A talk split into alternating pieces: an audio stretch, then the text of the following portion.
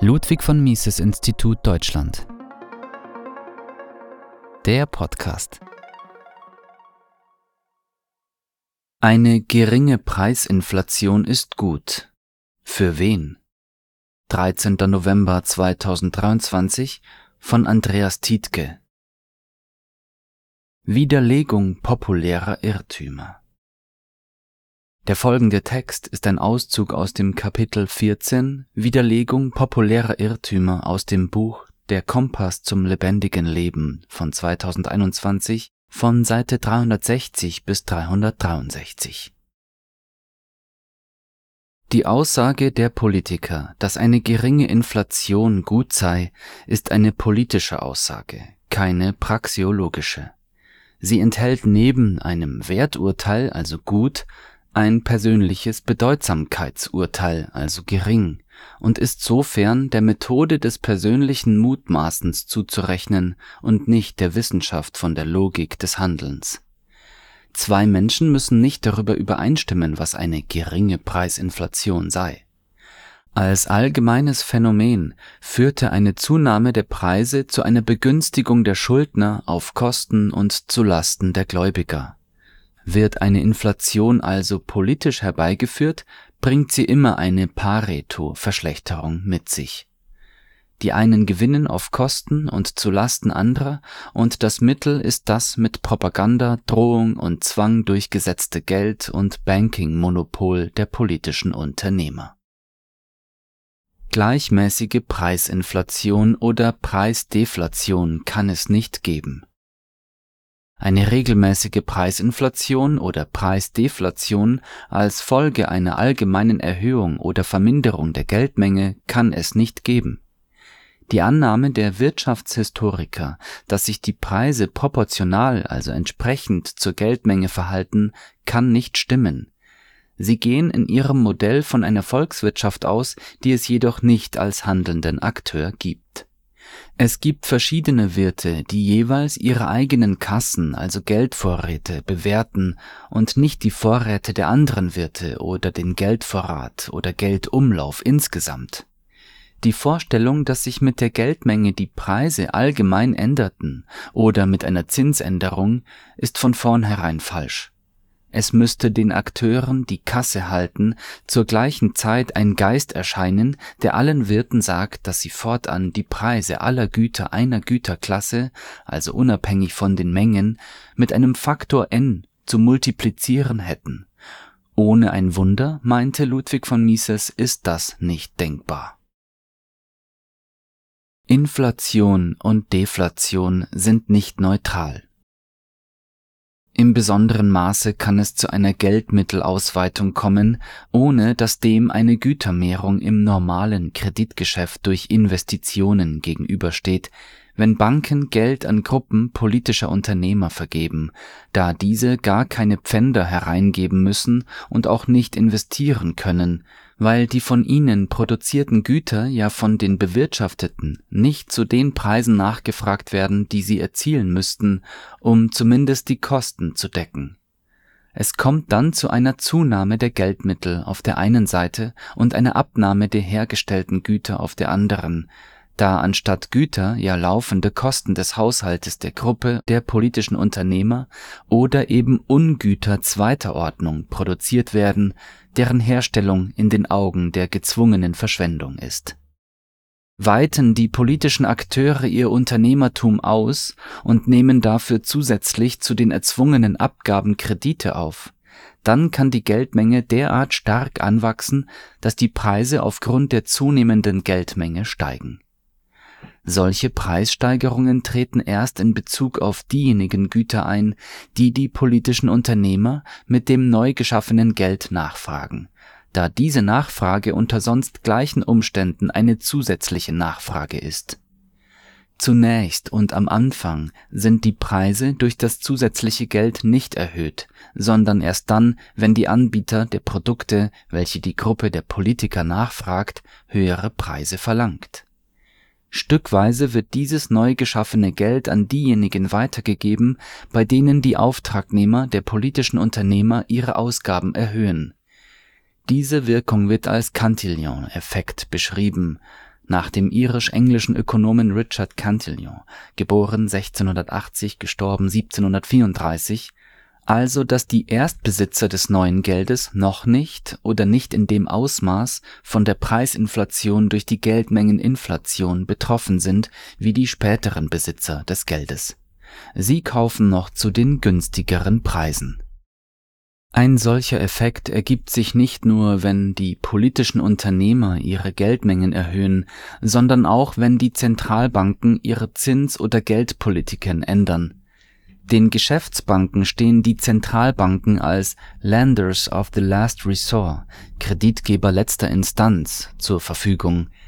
Dies schützt die Geschäftsbanken vor Zahlungsunfähigkeit bei Überschuldung erwarteten die Geschäftsbanken, zumindest diejenigen, die too big to fail sind, wie in der Finanzkrise 2008 und Folgejahre, dass ihnen die politischen Unternehmer Kapital zur Verfügung stellen durch diese durch das Geldmonopol geschaffenen Privilegien, also Vorrechte der handelnden Gruppen politischer Unternehmer und ihrer Unterstützer, können die Banken ihre Kreditvergabe über das hinaus erweitern, was sie an Kreditvergabe ermöglichen könnten, wenn sie nicht mit den Privilegien der Liquiditäts und Vermögenserhaltung rechnen würden wird so die Kreditmenge erweitert, ergibt sich der gleiche Cantillon-Effekt für diejenigen, die sich mit Krediten die neuen Mittel beschaffen und noch zu alten Preisen kaufen.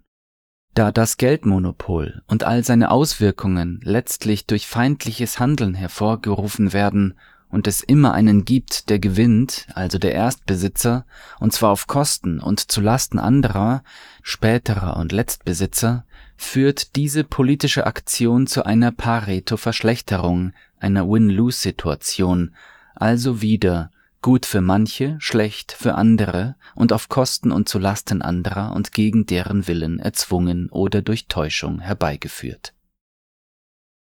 Interventionen Sabotage verschlimmern die Situation. Politische Unternehmer arbeiten mit Narrativen, und in den Narrativen geht es darum, hinter die Einstellungen und Überzeugungen der Menschen zu gelangen. Das wird vor allem auf emotionalem Wege bewirkt, nicht auf dem der Logik. Deswegen verwundert es nicht, dass die Argumente politischer Unternehmer oft in sich widersprüchlich sind, Konsistenz ist keine Voraussetzung für emotionale Berührung, um Einstellungen und Überzeugungen zu bewirken. Im Hinblick auf manche Güter, also Sachen und Leistungen, findet man Preisinflation gut, zum Beispiel Arbeitslöhne. Im Hinblick auf andere Güter findet man Preisinflation schlecht, zum Beispiel bei Mietpreisen. Da wäre einem Preisdeflation lieber auf einem Wahlplakat der marxistisch-leninistischen Partei Deutschlands in meinem Heimatort konnte man einst lesen Höhere Löhne, niedrigere Preise. Nun fangen die Politiker an, Preise festzulegen und ändern somit die Präferenzen der Menschen durch Befehl.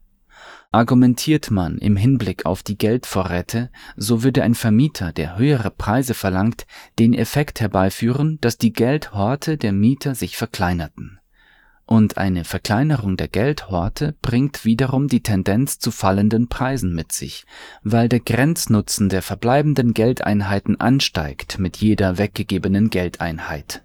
Und so führte das Enthorten der Mieter in der Tendenz wieder zu fallenden Preisen. Deckelt man nun die Miete in solch einem Szenario durch Propaganda und darauf folgenden Befehl, führt das dazu, dass die Geldhorte der Mieter nicht kleiner werden als ohne den Deckel, so dass die gegenläufige Tendenz zu fallenden Preisen ebenfalls ausbleibt. Da es wegen der ausbleibenden Zusatzinvestitionen wegen des Mietendeckels nicht zu erweitertem Wohnungsbau kommt, stellt sich die Situation ein, wie wir sie momentan beispielsweise in Berlin vorfinden. Die Mieter haben zwar Geldhorte, um die Miete zu bezahlen, aber es sind nicht genug Mietwohnungen da, so dass sich zu einer Wohnungsbesichtigung 2019 in Berlin-Schöneberg über 1700 Interessenten meldeten. Mem Die Wirtschaft leidet unter Deflation. Gläubiger gewinnen gegenüber Schuldnern. Bei einer Preisdeflation kann es tatsächlich dazu kommen, dass Unternehmer, die ihre Investitionen nicht mit Eigen, sondern mit Fremdkapital finanziert haben, durch die niedrigeren Preise und langfristige Finanzierungen nicht imstande und in der Lage sind, ihren Schuldendienst zu erfüllen. Ist der Geschäftsbetrieb jedoch ansonsten einträglich, würde das Betriebsvermögen lediglich in andere Hände wandern durch die Insolvenz verliert im Übrigen nicht nur der Schuldner, sondern verlieren auch die Gläubiger des Betriebes. Aber der Betrieb, die Fabrik, sie gehen nicht in Natur verloren, sondern sind weiterhin vorhanden. Ein neuer Erwerber, der nun zu einem niedrigeren Preis erwirbt, kann den Betrieb fortführen bei einer allgemeinen Preisdeflation sinken auch die Preise, die der Betrieb zum Erwerb seiner Arbeitskräfte, Betriebsmittel und Erhaltungsinvestitionen bezahlen muss, also seine Kosten, so dass eine Deflation an der Marge an sich nichts änderte. Der Betrieb könnte auch die Abschreibungen daran anpassen, würde er nicht durch Gebote oder Verbote der politischen Akteure zu einer bestimmten Buchhaltung gezwungen in der Preisinflation gewinnen die Schuldner und es verlieren die Gläubiger, die die Preisinflation nicht vorhergesehen haben. Vermindern sich die Preise oder erhöhen sie sich, ohne dass eine der Parteien eine andere bedroht oder getäuscht, also sabotiert hat, sind dies lediglich Effekte, also Wirkungen oder Aspekte, Ausdrücke, die sich infolge des Erreichens eines neuen anderen Pareto-Optimismus ergeben Erst das Hinzukommen feindlichen Handelns führt dazu, dass diese Wirkungen sich nicht infolge des Austausches von Akteuren ergeben, die in ihrer Planung stets falsch liegen können. Das politische Mittel führt dann dazu, dass die einen auf Kosten und zu Lasten der anderen gewinnen. Mem die Menschen halten bei Deflation zu viel Bargeld und investieren bzw. konsumieren zu wenig. Das Geld liegt auf der Bank herum. Ebenfalls ins Reich der Legenden gehört, dass die Menschen zu viel Geld auf ihren Bankkonten hätten, wenn die Inflation zu gering wäre und sie weniger in Wertpapiere oder dergleichen investieren würden. Wenn Nichtbanken von Nichtbanken Vermögensgegenstände gegen Geld erwerben, ändert das an der Buchgeldmenge nichts. Das Geld hat dann nur jemand anders. Auch bei Unternehmensanleihen ist das so. Dann hat eben das Unternehmen das Geld auf seinem Bankkonto und nicht mehr der Erwerber. Nur wenn Banken Vermögensgegenstände an Nichtbanken verkaufen oder die Nettokreditmenge vermindern, ändert sich der Buchgeldbestand.